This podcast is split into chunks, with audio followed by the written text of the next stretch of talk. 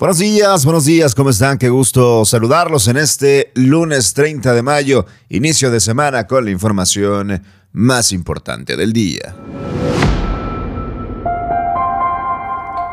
Invertirá Nuevo León 9 mil millones de pesos para garantizar la seguridad en el estado.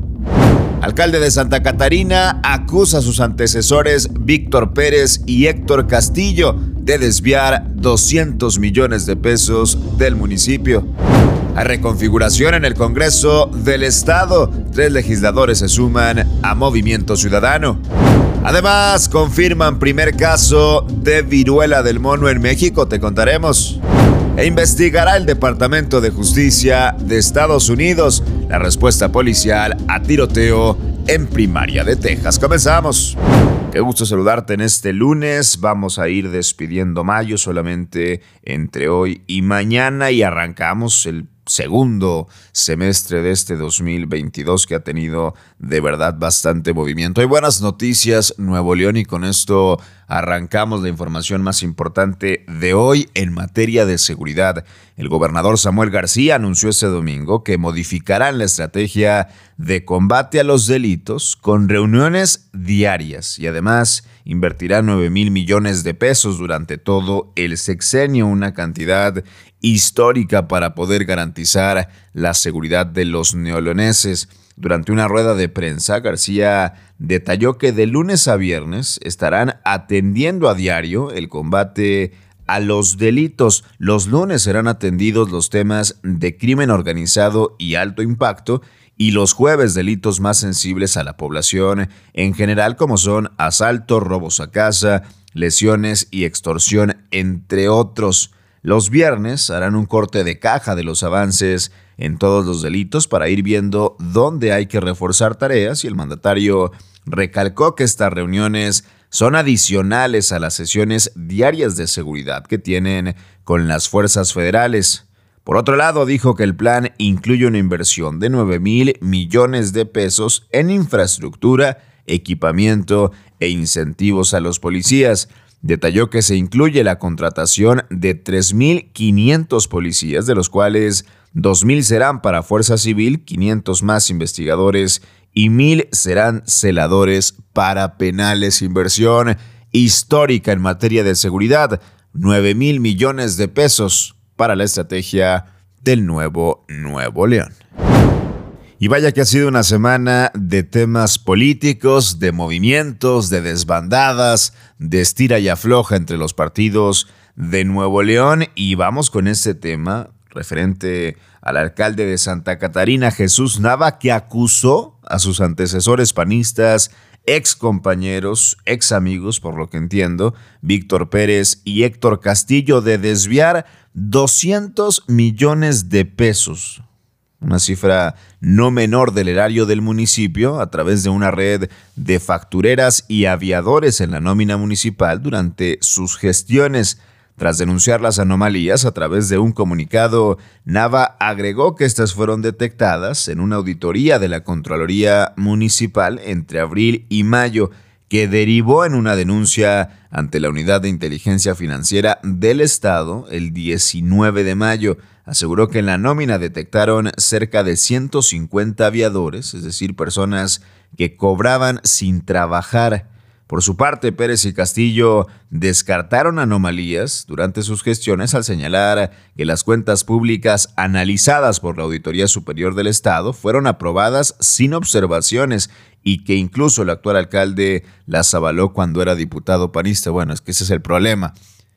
Son alcaldes panistas el Congreso es mayoría panista y evidentemente las cuentas pasan sin ningún problema. Por otro lado, coincidieron en que la investigación de la UIFE tiene fines políticos y que el plazo para señalar alguna anomalía dentro del proceso de entrega-recepción de la administración de Santa Catarina ya concluyó. Así acusa el alcalde actual de Santa Catarina, Jesús Nava, a sus antecesores y excompañeros Víctor Pérez y Héctor Castillo por un desvío de 200 millones de pesos.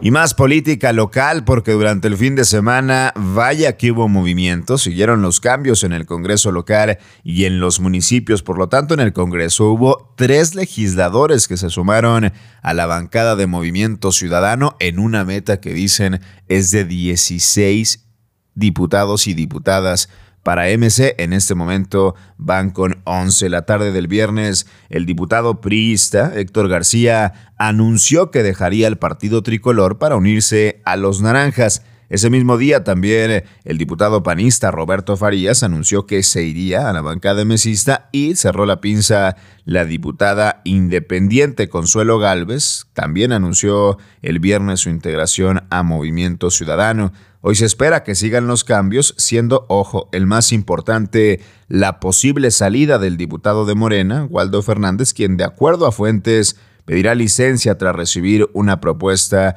del gobierno de México. El suplente de Fernández es Alfredo Pérez Bernal, ojo con los movimientos, quien es ex dirigente del PAN y durante la noche de ayer anunció que se iba a integrar a Movimiento Ciudadano. Con la salida de Waldo y la entrada de Pérez Bernal, Movimiento Ciudadano llegará a 12 diputados de su bancada, lo que lo acerca con una persona más, con un legislador, hombre o mujer, que se una a Movimiento Ciudadano, lo acerca a ser la segunda fuerza política más importante en el Congreso del Estado. Sigue los movimientos.